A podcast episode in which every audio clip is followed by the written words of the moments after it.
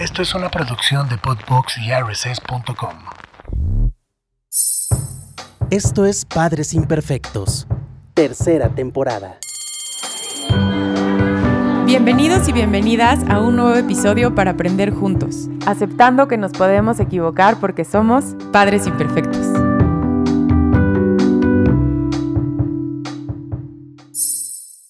Hola, ¿cómo están? Bienvenidos y bienvenidas a la tercera temporada de Padres Imperfectos. Me tiene muy emocionada empezar esta temporada porque ya nos van a poder ver también en video y poder llegar a más familias. Y para empezar esta temporada, tengo un tema que creo que es muy importante como mamás y papás, entender la importancia de estar en el mismo camino.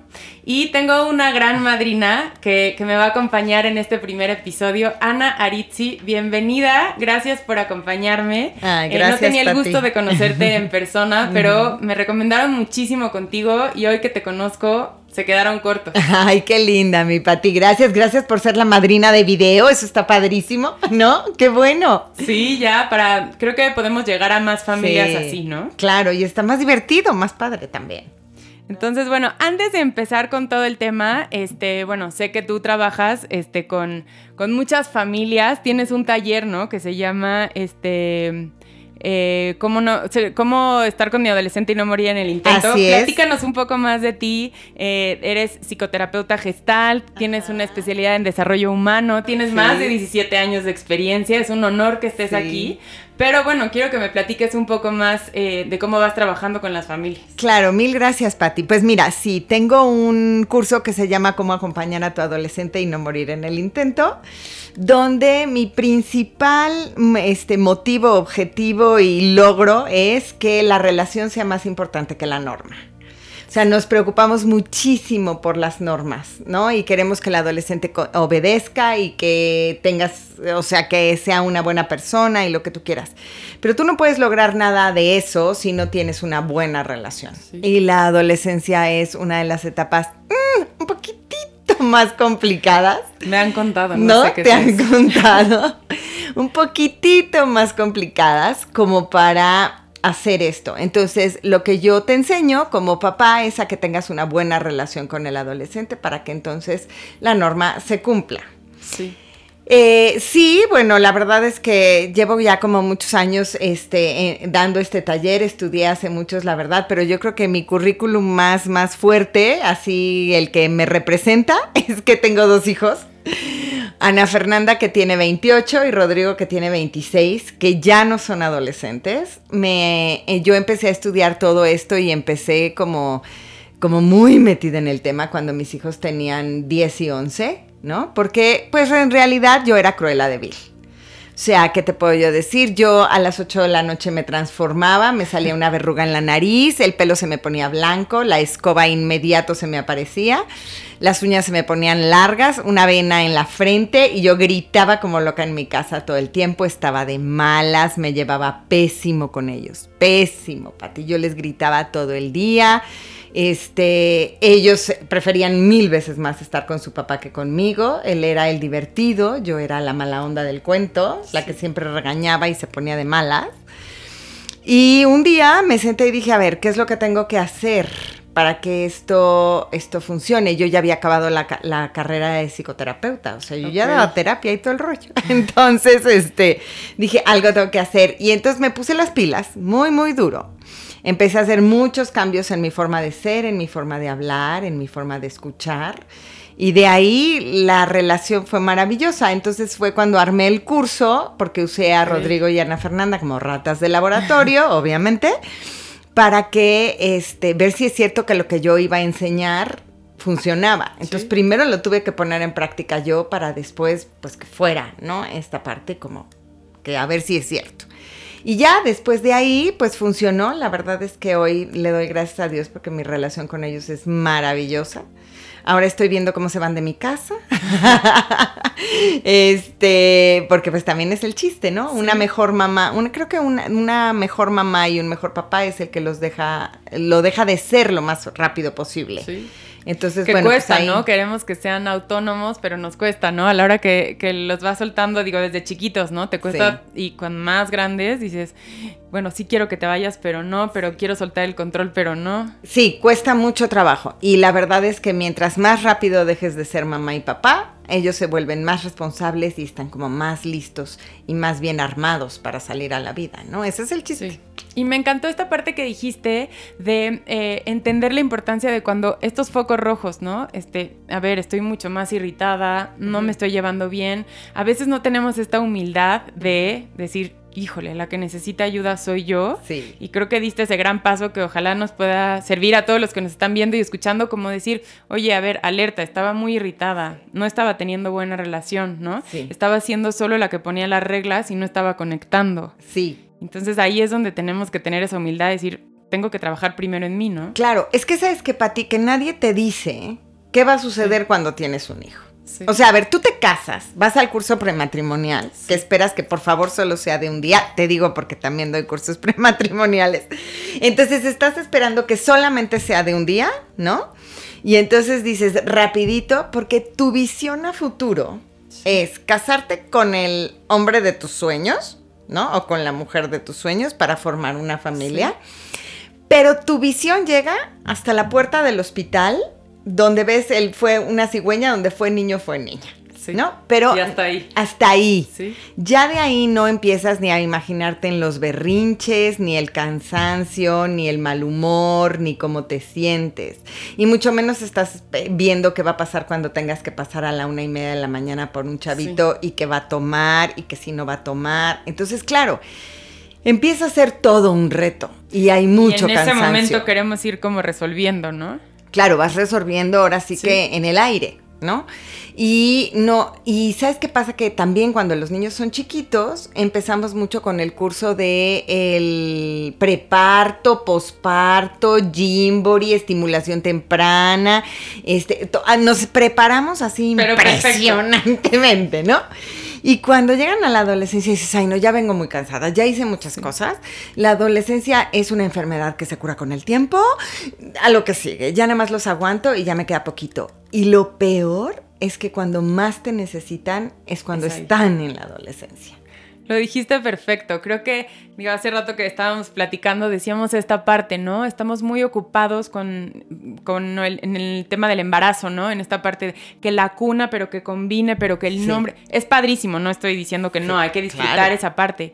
Pero nunca nos ponemos de acuerdo con nuestra pareja y decimos, oye, ¿cómo te educaron a ti? Nunca. ¿No? Oye, ¿a ti qué te gustó de cómo te educaron y qué no te gustó? ¿Por Sí. qué camino vas tú? Hasta el primer berrinche es cuando los dos, ¿cómo? ¿Por qué reaccionaste así o al revés? ¿No? Sí. Entonces, si pudiéramos como decir, a ver, esta parte es importante, pónganse de acuerdo antes. Nunca Sí. es tarde, pero si algunos que nos están escuchando apenas van a tener hijos, yo creo que es el momento ideal para decir a dónde vamos. Sí, como poner las reglas de, no las reglas del juego, porque claro que va a haber muchas cosas que vas a tener que, de- de- digo, que resolucionar en el aire. Pero sí te, sí te tienes que poner de acuerdo fuertísimo con tu pareja. Sí. Y para poder educar adolescentes más, es un gran reto, un gran reto. Eh, yo sí creo que los maestros más grandes de vida son los hijos adolescentes. Total. Eso sí, y van a poner a prueba tu matrimonio, porque su intención inconsciente es dividir a la pareja, porque divide y vencerás. Sí. ¿Me entiendes? Sí, total. Entonces es ahí donde dices, ay, ahí viene el ejército, o sea que hagamos fuerza.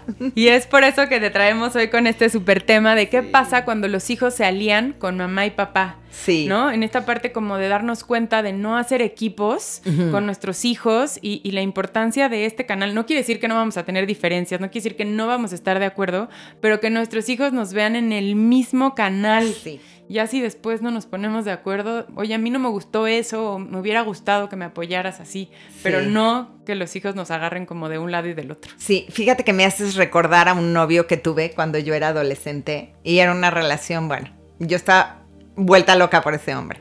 Y me acuerdo perfecto que cuando yo cada vez que iba a su casa, él hacía unos berrinches espantosos porque me decía, no puedo entender, como si mi mamá sabe que mi papá está mal, le da la razón. Porque siempre le da la razón y se ponía furioso. ¿no? Y este, y me da mucha risa porque es que es verdad. Yo lo veía y sí, en el fondo decía, no, sí. O sea, el, el novio tiene razón, como que la mamá ahí, ¿no? Sí. Pero siempre esa señora, siempre lo que hizo fue hacerle segunda al marido.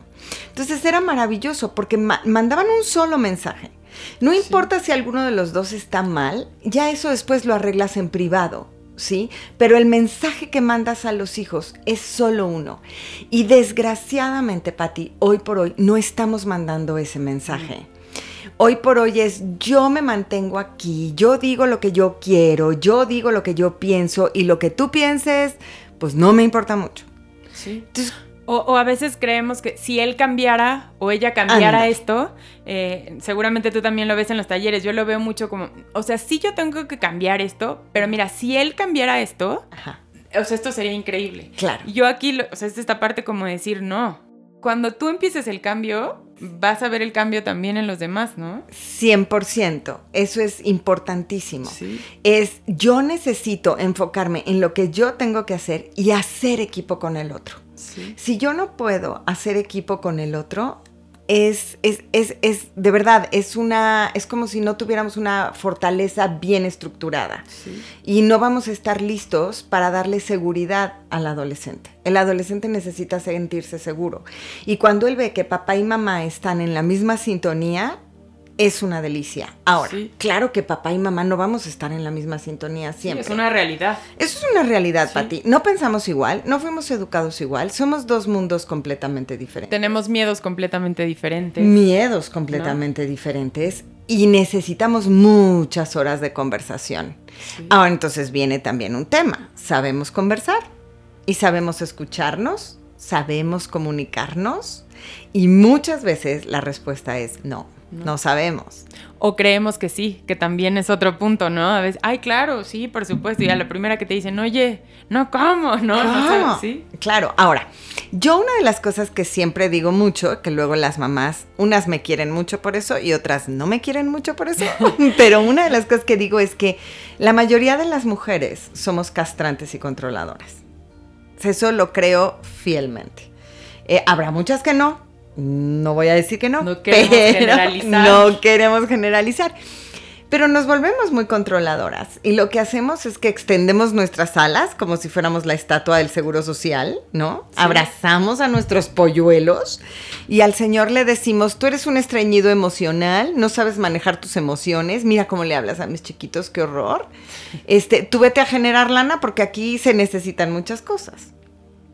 Y tristemente, el hombre, ante ese control que nosotros tenemos, lo que dice es, ok, perfecto, yo me voy a generar, tú encárgate de los hijos. Y ahí es cuando entonces lo perdemos. Sí. Y viene también un tema súper importante que es eh, si hago que él se involucre o no, porque eso cuesta mucho trabajo también. Hay hombres que dicen, no, yo no me voy a involucrar, tú te encargas. Y viene luego esta frase de, mira cómo tienes a tus hijos.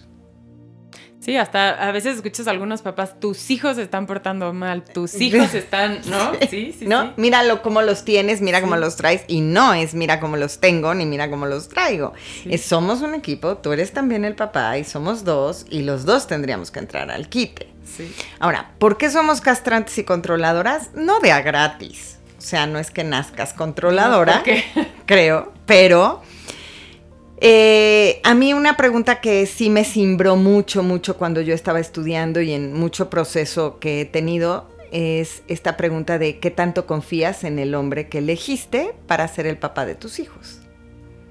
¿No? Sí, muy importante. O para- sea, sí. aquí podría entrar música dramática de Sí, fondo. Sí, porque es como, a ver, si yo no confío en el hombre que es el papá de mis hijos, obviamente no se los voy a soltar.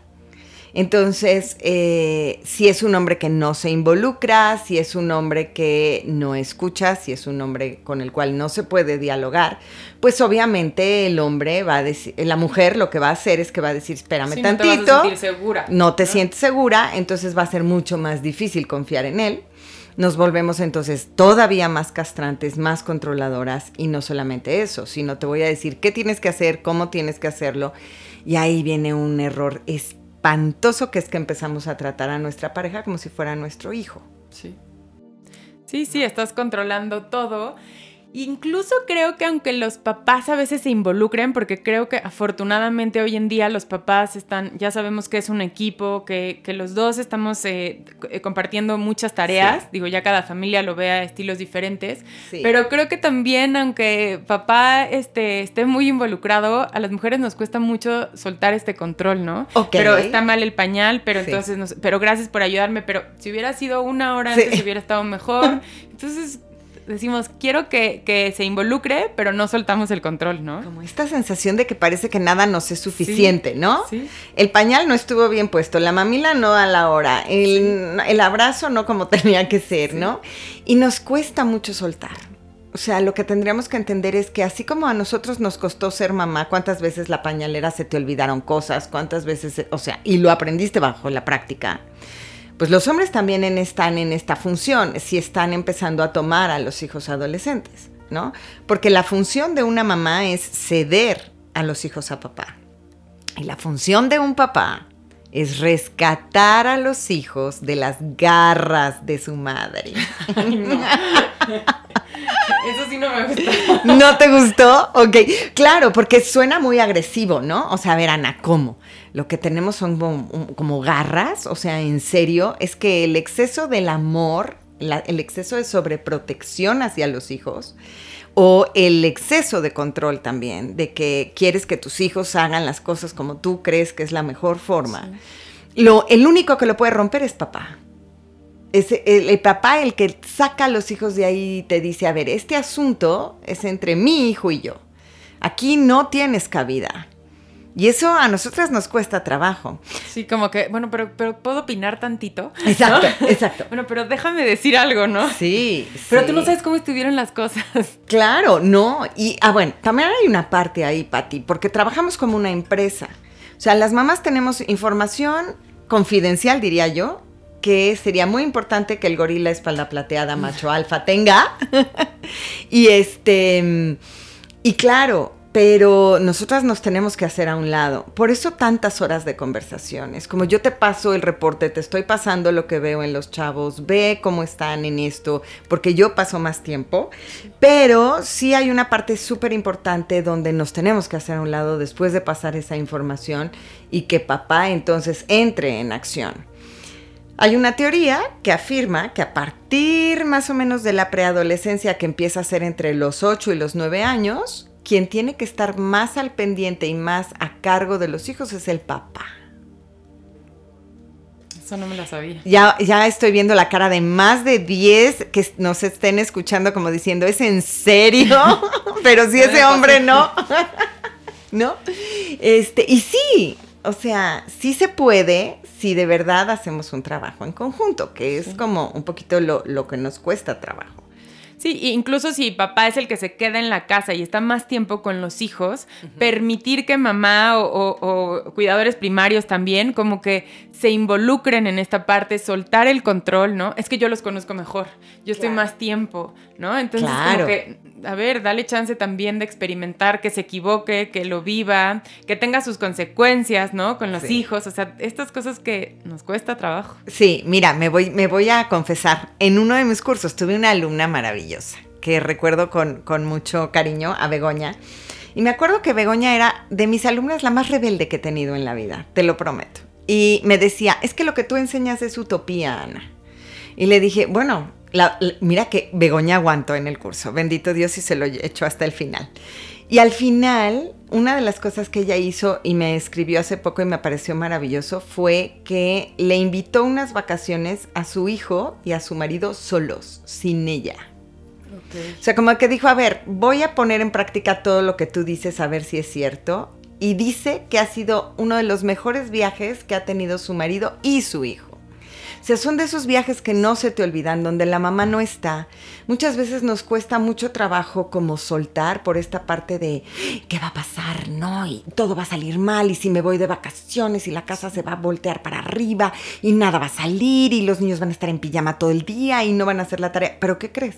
Están felices. Están felices. Y el gorila lo soluciona.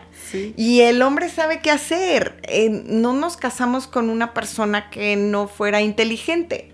Y así como él se dará cuenta de cosas y aprenderá cosas como nosotros lo hicimos.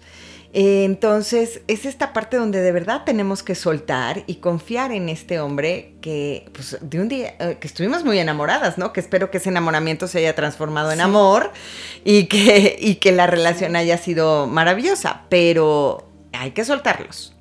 Sí, y aquí entra otra parte que a veces como mamás estás como muy cansada, muy irritada, pero entonces no sueltas el control, pero tienes que jamás te puedes ir de viaje, no puedes ir a una cena con unas amigas. Y entonces esta, estas ganas de siempre ser tú te acaba agotando y te acabas desquitando con todos. Sí, sí, sí, sí. Y, y, la verdad es que una de las cosas que también pasa es que los hijos empiezan a ver a una mamá muy cansada y muy enojada todo el tiempo. Sí, cobramos la factura carísimo. A los hijos sobre todo, ¿eh? A los hijos se las cobramos. Hoy que venía para acá me encantó porque alguien me dio una frase maravillosa que me decía, eh, un hijo, ¿no? Es como de pronto es, yo te di la vida y por eso tienes que hacer todo lo que yo te diga. Y esa es la sensación que tienen los chavos hoy, ¿no? Y sí, porque las mamás, ¿no? Entonces nos volvemos así como inquisidoras, ¿no? Y ahora tienes que hacer esto y esto y esto y esto. Y a ver yo no digo que no, Pati, estamos educando, obviamente que sí, pero tiene mucho que ver nuestro tono de voz, nuestro volumen de voz, la forma en la que decimos las cosas. Algo que yo les sugiero mucho a mis alumnas es grábate. Grábate regañando. es un gran tip. Por favor, dinos ese tip. Grábate teniendo una conversación con tus hijos, ¿no? Donde les digas lo que les tienes que decir. Y después escúchate y ver si a ti te gustaría tenerte como mamá. ¿Cómo? Porque la verdad es que no nos damos cuenta de eso. No, porque lo vamos haciendo natural, ¿no? Y te va ganando como como esta parte como del día a día. Y eh, el otro día mi esposo que vino a grabar el, último episodio también decía que él entraba a la casa y como que a mí me veía en el día a día y como que él nos va sacando de esta parte, ¿no? Que, no, no, te das cuenta. No. O sea, no te das cuenta y entonces ya estás taca, taca, taca, taca. Y sí, la verdad ahí sí me considero muy afortunada porque me apoya mucho en esa parte y como que sí, digo, no te encanta cuando te lo dicen, pero me dice, oye, ¿no sientes que estás como muy impaciente? ¿No sientes...? claro que no lo recibes, ya me quedo en la reflexión y digo, claro, estoy todo el día duro y duro, tengo que hacerme dos pasitos para atrás, pero creo que también es parte del equipo, ¿no? Claro, pero está increíble que él te diga, oye, yo te veo como muy impaciente, como ya muy cansada, y entonces es delicioso porque entonces es poderle decir al otro, uy, qué increíble, ya llegó mi relevo, ¿no? Sí, sí. pero es parte como del equipo, claro. de también saber recibirlo. Sí. Porque a veces te lo dicen, digo, no digo que le dije, qué padre lo que me estás diciendo, me encanta. Pero a ver, lo recibo y ah, con algo me quedo y hay que trabajar en eso. claro, y es, es ver cómo vamos a sacar a los chavos adelante, pero en un lugar armonioso, donde los chavos se les antoje estar contigo y convivir contigo. Porque la mayoría de las veces lo que hacemos es juzgar, criticar, corregir, todo el tiempo estamos sobre ellos, ¿no? Y, en vacaciones peor. Peor. Llegan las vacaciones y dices, ay Dios mío, ¿ahora qué voy a hacer con ellos encerrados todo el día? ¿No? Y regañándolos porque están en los videojuegos todo el día o porque están en los aparatos. Y entonces se vuelve un ambiente en la casa súper tenso. Lo mejor que puedes regalarle a tus hijos es una mamá feliz. Sí. Y plena. Sí, porque creemos como, empiezan las vacaciones, digo, no, no digo que sea fácil, ¿no? Pero sí empieza y creemos que no se merecen las vacaciones. Claro. Y, ya estás de vacaciones, y qué horror las vacaciones. Y darles chance de ir viviendo estas, estas vacaciones de otra manera, con otra rutina que nos va a cambiar a todos, pero nos podemos organizar, ¿no? Sí, sí, sí, sin duda. Entonces, ¿qué tanto ¿Qué tantas conversaciones, qué tantas cenas a gustito con tu pareja te echas para conversar de los chavos? Y para platicar y ver qué es lo que uno ve y lo que el otro ve. Porque si no después pues empiezan a hacer unas dinámicas muy feas dentro del sistema familiar, la verdad. Es algo que te quería preguntar, ¿qué cosas hacemos que creo que no nos damos cuenta? O sea, ¿no? En el día a día como estos mensajes que mandamos, como es que tu papá seguramente fue tu papá o, tu mamá. Y a veces estamos tan involucrados en esta dinámica que no nos damos cuenta del daño que le hacemos a nuestros hijos con estos dobles mensajes. Sí, tenemos ahí un vocabulario y unas intenciones en el vocabulario como muy fuertes. Si se supone que la función de una madre es ceder los hijos a papá, fíjate qué interesante. Tus hijos cuando son muy chiquitos están mucho tiempo contigo. Entonces, realmente tienen una conexión con la mamá muy especial si yo lo que voy a hacer es ceder los hijos a papá, eh, perdón, es muy difícil que yo los ceda cuando no hablo bien del papá de mis hijos. Sí, sí, sí. Y a las espaldas empiezo, claro, es que tu papá. No, ya sabes cómo es. No, no, es que ya ves cómo es tu papá. Claro, como él siempre se la pasa viendo la televisión. Sí. Como siempre está en el celular. Pues obviamente, ya ves mi vida, ves lo que yo tengo que aguantar. Ah, ya me, y qué bueno que ya lo estás viendo, ¿eh? Sí. Para que tú te des cuenta y para que te des una idea. Ay, qué importante lo que dices, que lo, lo- últimamente está muy normalizado eso. ¿Sí? Y luego ve y dile, ¿convive con tu papá? No, pues ¿cómo? Porque el adolescente lo que te va a decir es, ¿cómo me mandas a que yo conviva con el hombre que tú estás alucinando? Sí. ¿no? O al que estás criticando. O sea, el, el hijo va a decir, aquí no hay congruencia, me quedo con mi mamá, no me voy a ir con ese hombre que está allá del cual tú hablas pésimo. Sí, o a veces también, eh, no sé, en algo económico, ¿no? Este, ay, mamá, quiero ir a no sé, mm, a ver si tu papá le puede pagar. Exactamente. Híjole. Exactamente. Entonces se van haciendo unas triadas fuertísimas. Lo que vamos haciendo son alianzas. Entonces, cualquiera de los dos, ya sea papá o mamá, lo que quieren es ser el mejor papá o la mejor mamá. Sí. Entonces, claro, viene esta sensación de yo me voy a llevar bien con mi hijo y ve qué lindo soy. Entonces se va- nos vamos sintiendo pavos reales porque los hijos van diciendo, ay, es que tú sí me entiendes, ma. Es que sí, mi papá está de horror. Sí. Está de mala siempre. Está de mala Sí. siempre. No sé cómo te casaste con él. Sí. Pero en el fondo, este adolescente está teniendo una estrategia para sacar de ti lo que él quiere. Cuando él saque de ti lo mejor que, que- que- necesite o lo que saca de ti lo que quiere, se va a ir del otro bando. Y entonces va a ir a hablar con su papá. Ay, sí, papá, es que ya sabes cómo es mi mamá. Ay, todo le da miedo, pa, pero ¿verdad que tú sí me vas a dejar ir a la fiesta? Porque no sé qué. Entonces, la triada ahora se hace del otro Del lado. otro lado. Y lo único que eso genera es división entre papá y mamá. Nada más. Sí, como que como que crees que te está llenando un poco el ego, como de, ay, Ajá. mira, o sea, es que qué, qué conexión tan importante Sí. estamos teniendo. Sí. Y tu hijo va del otro lado y tiene esa conexión y no nos damos cuenta del bache que estamos dejando. Que es enorme. Y ahí el adolescente se cuela maravillosamente, saca lo que él quiere y papá y mamá quedan todavía más distanciados. Ujú. Entonces la triada es así como me alío con mi papá en contra de mi mamá. Ah, porque esa es otra. La mamá es la que regaña, la mamá es la que corrige, la mamá es la que está como muy pendiente a lo mejor de los horarios.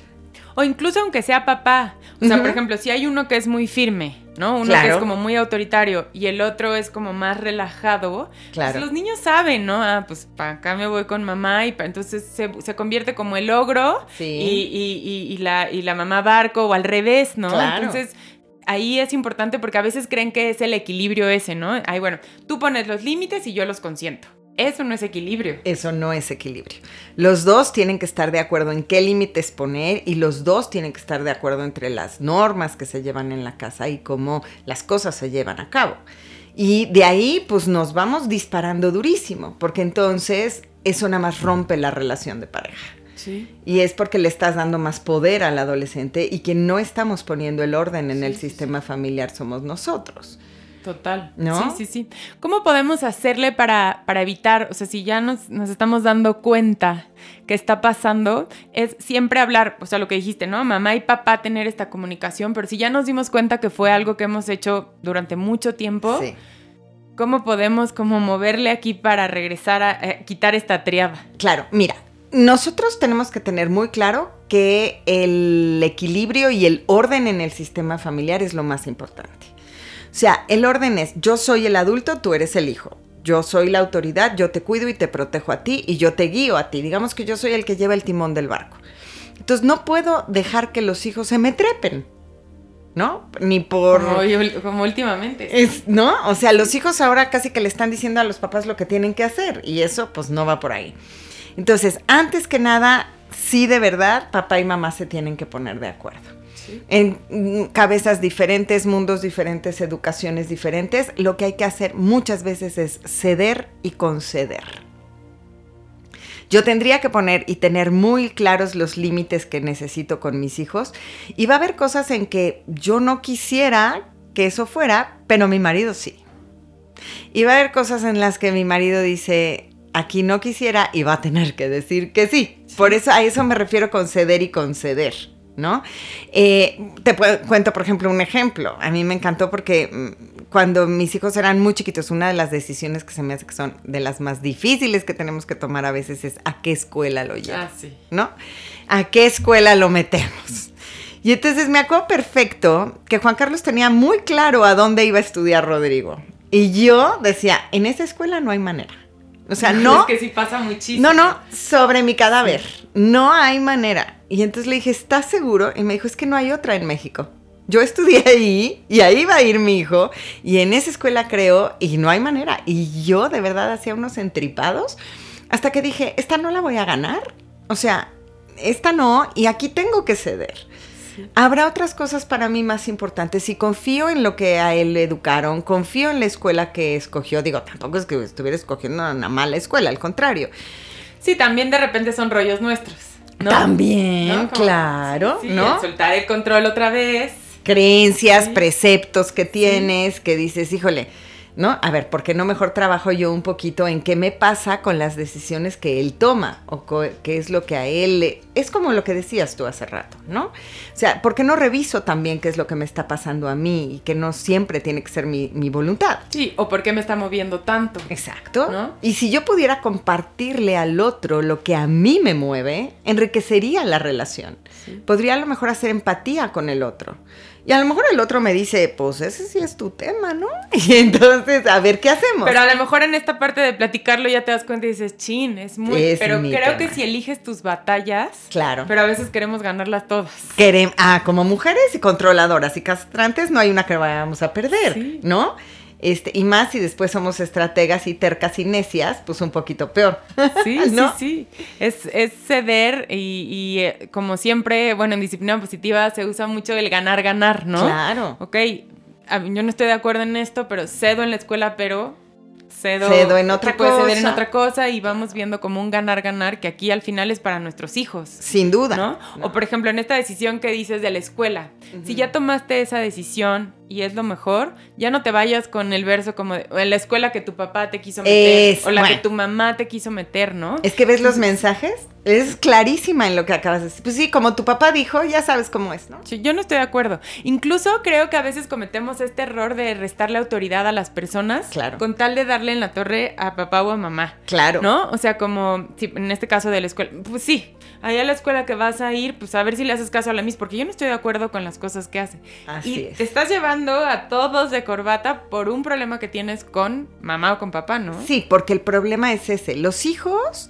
solamente son el... sí- El comportamiento de un hijo solamente es el síntoma de lo que está pasando entre la pareja. Nada más. Todo, todo, todo, todo tiene que ver con eso. Digo, a ver, estoy siendo a lo mejor un poco absolutista, ¿no? Pero mucho eh, sucede así. O sea, solamente es el síntoma de lo que está pasando en el sistema familiar. Muchas veces no necesitas llevar al niño a terapia, atacar al chavito, verlas. No, lo que hay que arreglar es lo que está ocurriendo en pareja para que el chavito agarre su lugar, Sí. ¿no? Justo creo que es el tercer episodio que vamos a grabar, es esta parte de cuándo ir a terapia. Creo que hoy en día, digo, luego vamos a profundizar en, es- profundizar en ese tema, pero hoy en día como que para todo, los niños a terapia. No. Ellos lo resuelven. Cuando-. Mira, es que sabes que no somos nosotros, necesita ir. Exacto. Y es, no, es- no, está acá, es, el trabajo es acá. El trabajo es de nosotros, Patti. Mientras tú más tengas trabajo personal, Sí. Eh, y mira, no solo nosotros como papás, como terapeutas, yo lo que siempre he creído es un buen terapeuta es el que tiene más horas Kleenex. O sea, el que de verdad sí se ha sentado en un consultorio a analizarse, a tener trabajo y proceso personal, porque desde ahí es como más ayudas o acompañas a otras personas. Pero en el caso eh, de ceder y conceder es eso, porque el peor acto de venganza de una madre contra un padre o de un padre contra una madre es poner a sus hijos en su contra. Total. Y se nos da facilísimo. Dos comentarios ahí que hagas y empiezas a ver a tu papá de otra forma Total. o empiezas a ver a tu mamá de otra manera. Y al paso del tiempo viene a ser algo muy, muy triste, porque los hijos van a llegar a ser adultos alguna vez. Y, Y van es- a saber todo. y digamos que el, el telón se abre Sí. o- y entonces empiezas a ver la obra completa. Y ya cuando los hijos son adultos se empiezan a dar cuenta y dicen, ah, mira, esto de lo que se quejaba tanto mi mamá de mi papá, ah, es más de mi mamá que de mi papá. Sí. Y ay, esto que yo admiraba tanto de mi, de mi mamá, que dejé de admirarlo porque mi papá me daba este mensaje, uff, ¿no? Y el problema es que cuando empezamos a descubrir esto es cuando ya somos adultos alrededor de los 30. Sí. Y si tienes suerte de que tus papás estén vivos, bueno, pues a lo mejor puedes recuperar un poco el tiempo. Pero, Pero lo en muchos peor casos no. es cuando ya tus papás fallecieron y entonces te das cuenta y dices, chin, me perdí de una gran relación con mi papá o con mi mamá porque el otro me habló mal o lo juzgó. Entonces Qué tendríamos... importante lo que dices. Sí, tendríamos que tener muy claro que nuestras broncas son nuestras broncas y que ellos no tienen que estar ahí. Que el mejor regalo que le puedes hacer a tus hijos es que admiren a tu pareja, ¿no? Y aquí lo que dices, y me quisiera como a tu pareja o al papá. Sí. O, sea, o a la mamá. Sí. Porque muchas veces creemos, eh, y esto hablo en el caso cuando se separan o cuando Claro. se divorcian, Sí. Yo a veces digo, esta parte no es, no es fácil, ¿no? Seguramente traes como muchas emociones, tú un enojo por separación o la dificultad de una separación, pero esta parte de decir, respeta a tu papá, Sí. respeta a tu mamá. Mi problema es de pareja. Nosotros, sí.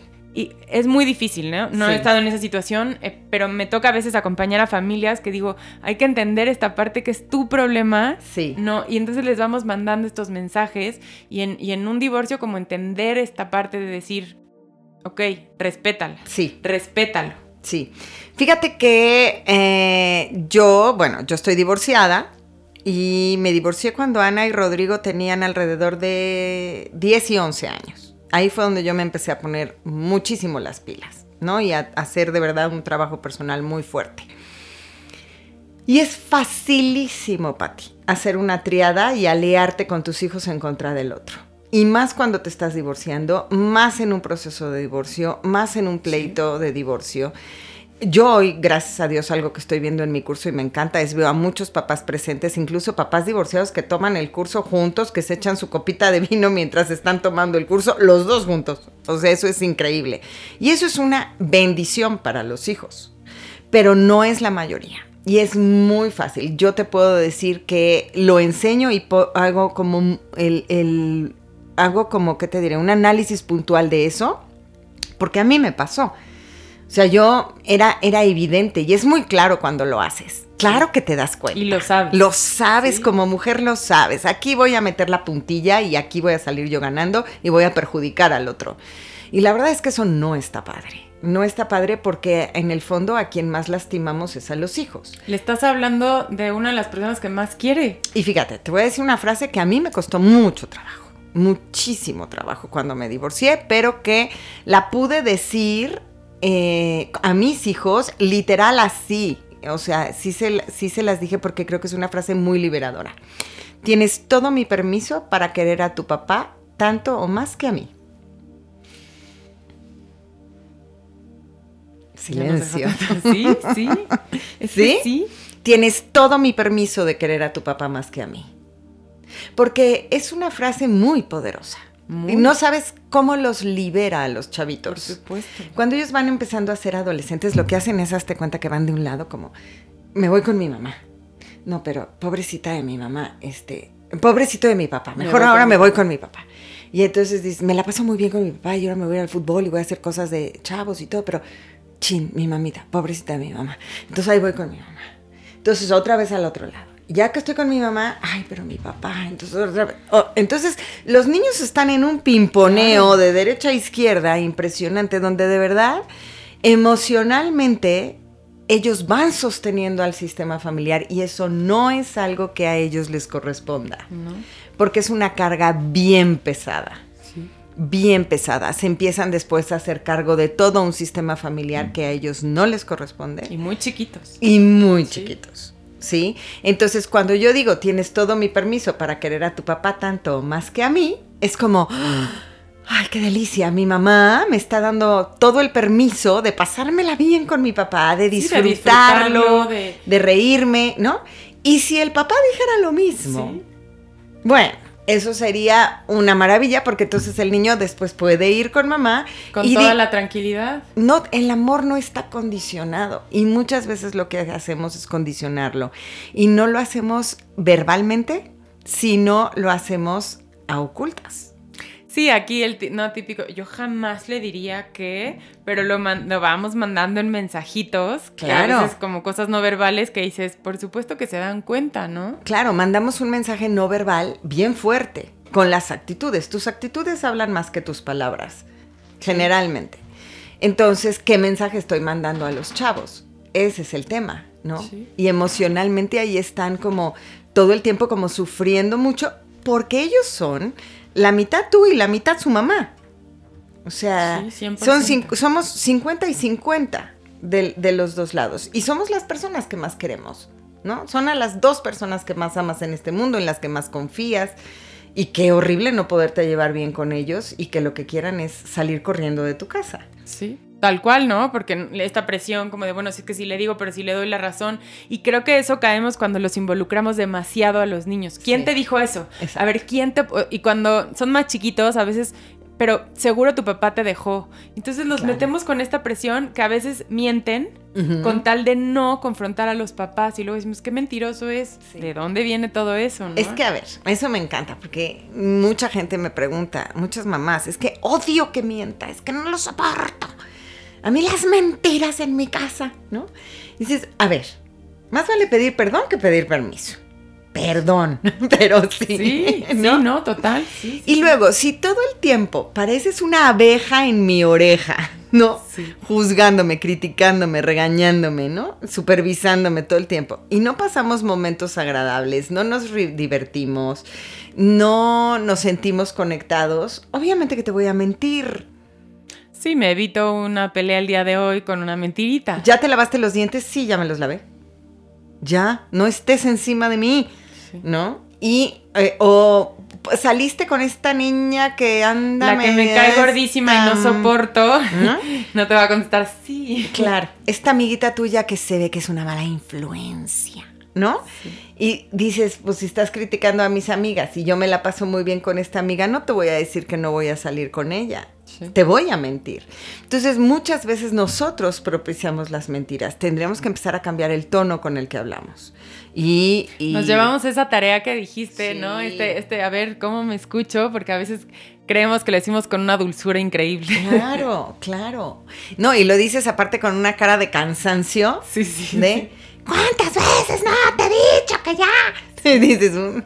Qué raro, No. ¿por qué no me escucha? No, No. Exacto, porque no me escucha. Y cuando podríamos nosotros de verdad cambiar completamente. Yo, mm, un gran maestro de vida que yo he tenido ha sido Rodrigo. Y me encanta contar en el curso esta historia porque alguna vez sí llegué y con la espada desenvainada.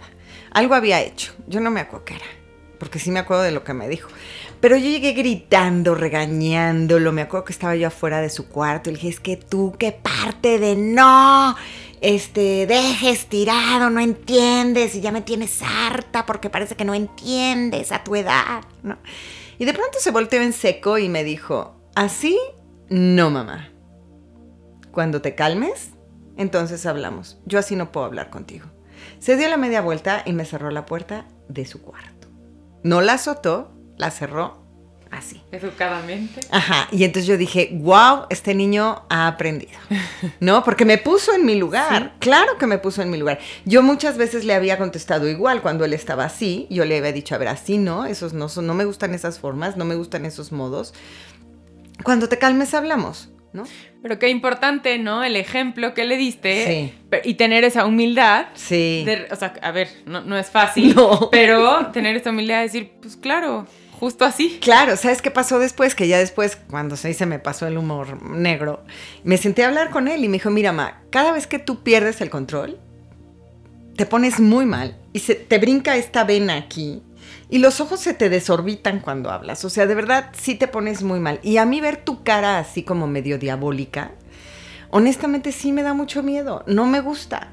Y aparte nada más gritas y gritas y no me escuchas. Y en ese lugar yo así de verdad no puedo hablar contigo. No me gusta más. Entonces yo decía, ok, muy bien. Entonces le ofrecí una disculpa y todo. muchos momentos, Pati, te lo prometo, muchos momentos lo he vuelto a intentar de hablar con él. Y cuando, tú lo dijiste hace rato, cuando yo he pensado que soy la más dulce, la mejor comunicándome, él me dice, checa tu modo, mamá, no inventes. Y yo digo, "Ay, pero si te lo dije bien, ¿no? No, la verdad es que no. Y digo, Te graba, ¿no? A ver, escúchate, mamá. Claro, y entonces digo, ok, voy a regresar y voy a regresar y lo voy a volver a intentar porque le creo al chavo. Si él me dice que mi modo no está siendo el mejor, es muy probable que así sea. No, y aparte porque vengo, o sea, yo fui educada en una familia de, de- que viene de españoles, mi abuelos, mi abuelo era, mis abuelos eran españoles. Y el modito de los españoles no es el más light, sutil, amoroso, lindo, cariñoso. Entonces, claro, y mi mamá no es ni la más sutil, ni linda, ni cariñosa. Entonces digo, obviamente le tengo que creer a este chavo. Claro. Entonces, tengo que inventar con él un tono en el y que su sí canal, podamos. ¿no? De comunicación, Claro. como a ver, a lo mejor yo intento, o sea, soy como muy brusca y ya te lo dijo de varias maneras. Le voy a bajar tantito, contigo voy a tener cuidado. A lo mejor con tu hija dice, "Ah, Eh, me da igual. ¿No? O tienes el mismo modo que la hija, Sí. pero no que el hijo. Tal ¿no? cual. Entonces, esta parte de, de poder también mirar a los hijos que como maestros y que saber que nosotros nos tenemos que mover de lugar es importantísimo. Y sí, no hacer este tipo de triadas, Pati, porque los lastimamos profundamente, los lastimamos mucho. Y la verdad es que es rico poder tener una relación con un chavo donde un día llegue, se siente a tu lado y te diga, oye, este, Ma, tengo ganas de platicar contigo, me pasó esto, me pasó lo otro. Yo hoy sí te podría decir que hay información que no sé si quiero tener. ¿No? También. O sea, me he llevado, me he alcanzado a llevar tan bien con ellos que de repente digo, ay Madre Santísima, Esto quiero sí saber esto saber. o no lo quiero Sí. saber. Pero finalmente siempre cuando tú tienes información así, puedes guiarlos padrísimo después. Y yo creo fielmente que hay que hacer muchas cosas. Observar más, qué difícil, pero creo que es lo más importante. observar Sí. muchísimo, escuchar más y no estar dando consejos todo el tiempo. Preguntar. La pregunta es la o sea, nos respuesta. llevamos observar, Observar, escuchar escuchar. y no estar aconsejando todo No el tiempo. estar aconsejando todo el tiempo. Muchas veces solo necesitan que los escuches. Sí, en todo momento queremos dar la lección. Sí. Es que puse la pluma acá. Mira, si la pluma la hubieras, pues Sí, ya no ya. te quiero contar dónde puse Ya no te quiero contar. Y te cachas. Yo tengo una hija de 13 años y de repente digo, justo así no. Sí, exacto. ¿No? Así. Exacto. Pero creo que es parte de padres imperfectos, ¿no? Sí. Darte cuenta, pero, pero una vez más, como te lo he dicho varias veces, tener esta humildad de decir, me equivoqué, no quise hacer esto. Claro. Híjole, te dije algo que no te quería decir. Sí, sí, sí, sí. Y esta parte de, ¿y si pregunto qué, cómo, cuándo, para qué? Y no me voy en el por qué, porque el por qué me va a llevar a la cabeza. Si me voy en el qué, cuándo, cómo y para qué, eso me lleva a la emoción. Y eso me lleva a hacer mucha más empatía. Ana Fernanda, por ejemplo, ha tenido a veces que tomar decisiones en donde para mí son como, soy tu mamá, yo te tendría que decir qué hacer. Y la verdad me freno y es decir, ¿y cómo te sientes con eso? Y ya analizaste todas las posibilidades porque yo veo a lo mejor algunas cosas que no sé si tú estás viendo, cómo te sentirías con esto. Y en ese momento es como, ay, qué rico. Me dan más ganas de contarte. Sí, a nivel reflexión. Claro. No a nivel juzgar, ¿no? Claro, por supuesto. Ay, Ana, ha sido un gustazo Ay. tenerte aquí. Eh, me quedo con esta parte de, de- de hacer equipo, Sí. de ver el daño que le podemos hacer a nuestros hijos cuando restamos autoridad, cuando invalidamos a papá o a mamá. Eh, te queremos en muchos episodios Ay, más gracias, aquí. Pati. Yo ¿Dónde encantada. te pueden encontrar, Ana? Encantada. Cuéntanos. Pues mira, www.anaaristi con Z. Este, esa es mi página. Estoy como Ana Aristi en Instagram, en Facebook también. Ahí andamos. Este, para lo que necesiten, yo encantada y que me hayas invitado. Bueno, tu espacio es maravilloso. Padres Imperfectos está increíble. O sea que me encanta. Gracias por aceptar la invitación, por ser mi madrina. Es la primera vez que estamos en video. ¡Qué emoción! Lo disfruté muchísimo y ojalá muchos papás te busquen. Gracias. Yo te encontré en Instagram y, y, esto es, eh, no sé, como que la manera que nos hablas, como tan realista. Sí. Que ves las dos partes, me, me encantó y algún día estar ahí en un taller. Ay, muchísimas gracias, Pati. Bienvenida cuando quieras, ya sabes, atacar la adolescencia. Muchísimas gracias.